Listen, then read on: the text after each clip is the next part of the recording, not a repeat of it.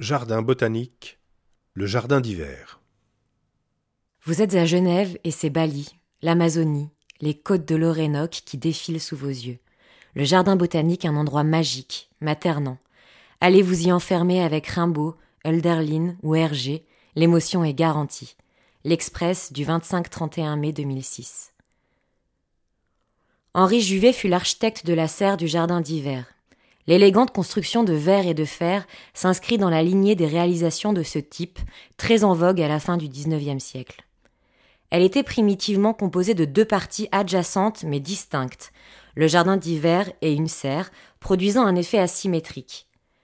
Une aile symétrique à la première fut ajoutée en 1935.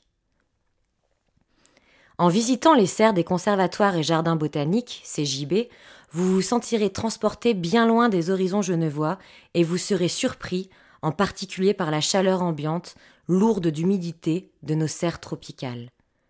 Devant ce décor exotique fait de végétaux aux formes inattendues, aux coloris chatoyants et délicats, vous serez pris par une irrésistible invitation à rêver de voyages au long cours.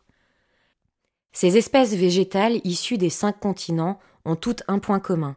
Elles nécessitent un abri de verre, tout ou partie de l'année, pour pouvoir prospérer sous le climat genevois. C'est en pénétrant dans le jardin d'hiver que la moiteur des tropiques vous sera le mieux révélée, sous la frondaison des grands palmiers abritant de nombreuses plantes ornementales des tropiques.